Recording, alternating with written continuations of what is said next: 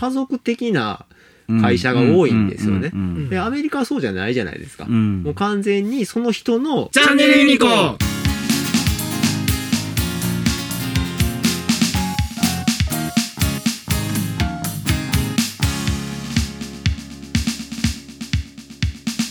あの今回のそのもテレワークモバイルワークっていうのでその本社とかをこうちっちゃくしたり、うん。まあ、土地のもっと安いとこにしたりとかっていう企業さんもそれはね出てきたじゃないですか。いますね。あれって、まあ、その要は肥大化してこう脂肪がたくさんついてる企業にとっては、ダイエットしようっていそうタイミングになったんですよね。うん。そうね。だから一旦は戻すけどでもその、えー例えば売り上げとかで言ってたら、10億円あったのが、まあ、このコロナで7億円になっちゃったと。うん。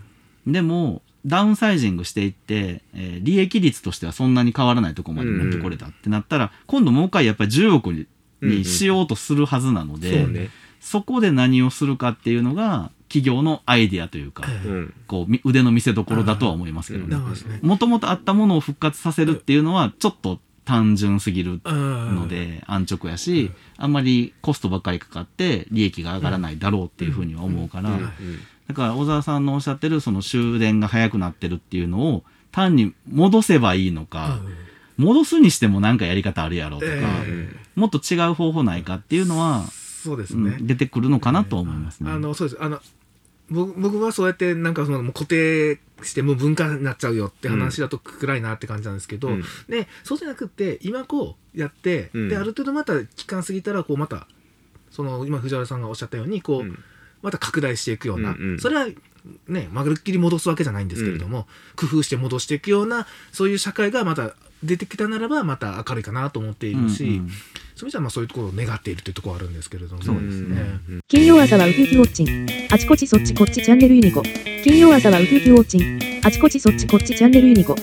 私のあの考えてることをバーッと話をしてしまうと、えっとまあ、コロナはさっき言ったみたいに、まあ、おそらく収束する感染者が減るとかそういうことではなくて、うん。コロナっていうもの自体がインフルエンザと同じような感じに、うんうんうん。まあ、なっていくんだろうなと思っていて、うん。で経済に関してはもう V 字の回復って難しいと思ってて、まあ、うん。ガーンと落ちましたけど、うん。だらだらだらだらうん。じわじわと回復していくかなっていう風な印象。たうん。だちょっと気になってるのは、うん。中国の方が今バブルが崩壊うんですね。して、うん。しつつあるので、うん。その影響がどれぐらいあるのかなっていうのはちょっと気にしてます。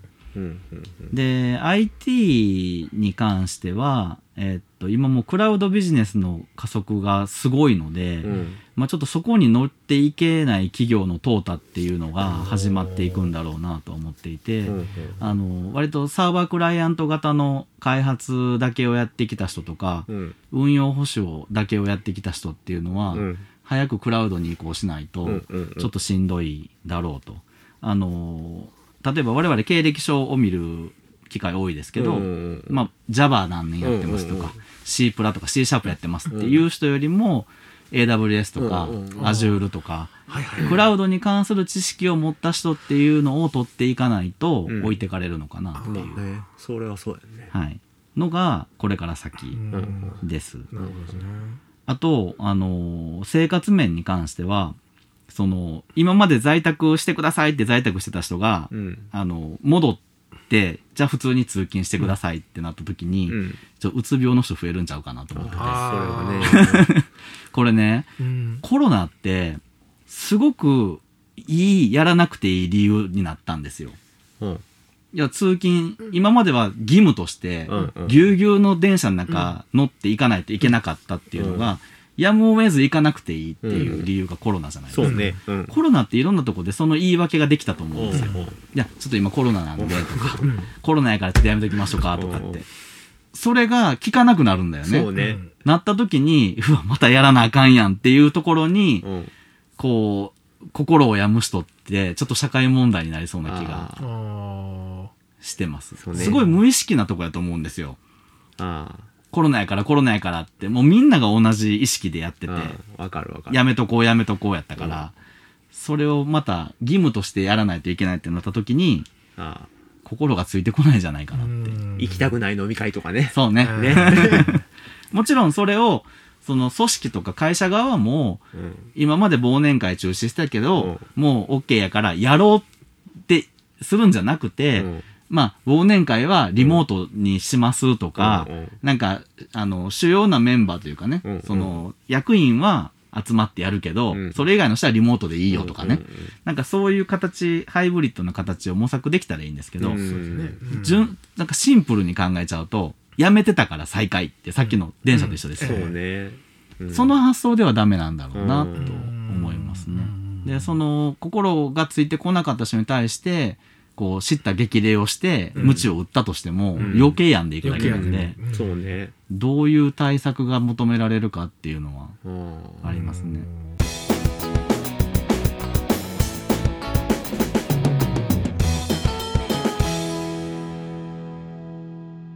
もうアメリカの方はその、えっと、採用基準というか雇用するときにリモートワークができないっていう会社は選ばないっていう人が半分ぐらいになっちゃったんですでも。あうん。わかりますね。アメリカはそうなるでしょうね。うん。うん、だからうちらも、まあ、そのリモートをね我々もやってるしできなくはないんですけどそれリモートをすることの問題点もたくさん見たんで、うんうん。そこをクリアできたらリモートしていいよっていう感じにしたいんですけど、うん。えあの初めからもう面接の時もうん。ウェブうんうん会ったことない人がリモートで社員でいるっていうことについていけるんかなっていう。ああそれはちょっとそれこ怖いな。どう？もうあどんな人かっていうのは履歴書とうん。ズームの画面で知ってるけど、うんうん。会ったことない。うん。社員が何人かいるみたいな、うんうんうんちょっとそれに対してはすごく違和感が僕の中では。まだあるでしょうね。あるなってう思うけど、ん当たり前になるんやろうか、当たり前になるんですよね。うん。どこで当たり前になるかはわからないですけど、うん。なりそうですね。うん。うん。それこそなんかこう宅職っていう人たちがうん。何人かいると、うん。あの新しく入ってきた人たちからするとうん。宅職の人が何人かいるけど顔見たことないみたいな感じの人はいるでしょうけど、うん。でもこう例えば社長とか役職のある人がその人たちを知らないことってないじゃないですか、うんうんうんでもそれが発生しちゃううんそうね。うんのよね、うん。そうですね。このまま進んでいくとそれありますね。ねありますね。うん。ん？なんかうん。どうなんだろ そうね。完全にリモートだけしか採用の時からずっとリモートでいつまでもリモート。うん。一回も会ったことないみたいな感じの人が出てくるのはまあ私らの世代からするとちょっとどうかなっていうのはう残りますよね。うんうんねっていうことは私たちの世代を超えたらそれが普通になるんじゃないですか？うんだから今の30代の経営者の人たちはもうそれが当たり前っていう感覚でいるとしたらそういう人たちがいっぱいいますよっていう会社がこれからどんどん増えていくかもしれないです。うん、うんそうねもしかしたらね。もしかしたらね、うんそういうとこにもつこう追従というかね馴染まないといけないのかなそうね。ついていけない会社の方が逆に淘汰されるのかもしれないよ。あ番組が気に入ったらチャンネルフォローお願いします。公式ブログ、インスタ、ツイッター、YouTube、ノートも見てね。ーそういう意味ではこのどういう仕事の仕方というかその、うん要は請負で仕事を取ってきて、うんうんその請負で会社が取った仕事をうん。リモートで働いてる人たちに分配していくっていうような仕事でないと、うん。こう客先に常駐するとかっていうことは、まあ、多分受け入れられない無理ですね。うん。ででかつじゃあお客さんの方もリモートでいいですよってなった時にはリモートでお客さんとその人はやってるけどその人と僕らは会ったことがないそうなりますね。うん。これ誰これ？みたいな、社員なのかうん。個人事業主なんじゃない？みたいなところもあって なんかすごいちょっとそこ僕まだ踏み切れてないですね。そのなんていうのかな？日本の会社組織っていうのはどうしても家族的な会社が多いんですよね。でアメリカはそうじゃないじゃないですか、うん。もう完全にその人の持っているスキルであったりとか、うん。技術であったりとかっていうところだけを再あの使うみたいなイメージなので、うん。だからもう最初から給料高いうんですよね。日本はそうじゃなくて育ててあげるみたいうん。な家族としてみたいな形でずっと会社経営してきてるんでなかなかそういうふうなところに飛び越えられない壁っていうのは精神的にはあると思いますよ。うん。うん。そうそのアメリカのそのスタイルでやったとしても、うん。やっぱ人と人が合っているっていう状況はあるはずなんですよね。うん。ありますね。それがなくなってしまうってことになってくると、うん。果たしてどうかなって確かに僕も思っていて、うん。なんかやっぱそこそこまでそのコミュニケーションが断たれちゃうと、うん。それは社会としては成り行かなくなっちゃうから、うん。どっかでやっぱりみんなが一緒に返して会う、うん。会ってんでじゃあリモートに入りましょうとかまあなんかそんな風にしていかないと、うん。多分これ仕事回っていかないんじゃないかなと思うんですよね。うん。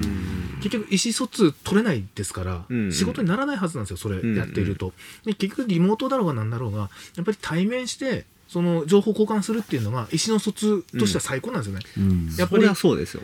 うん人はね、うん。口より、うんあ目はあそうか目は口よりものを言うみたいな感じ。で、うん。目を見ながら喋るっていうのがやっぱりやっぱ情報共有、うん。うん、あの人の発言はその30%も相手に伝わってませんよっていう中でやっぱ対面してう、ん。でちゃんと話しするっていうのが、うん。やっぱ一番の情報共有だと思うんで、うん。だからそういうふうにならざるを得ないとは思うんですけどね、うん。そういうふうになってもいいんですよ。こでもどっかで関係者が以下集まって、うんうん。1ヶ月に1回集まって打ち合わせしてやってまたリモートに入って、うんで次の1ヶ月はリモートで会議するけれども、うん。中間でまたうん集まって、うんっていうふうなことで仕事を進めていかないと多分無理なんじゃないかな仕事は進んでいかないんじゃないかなと思います。チャンネルユニコ。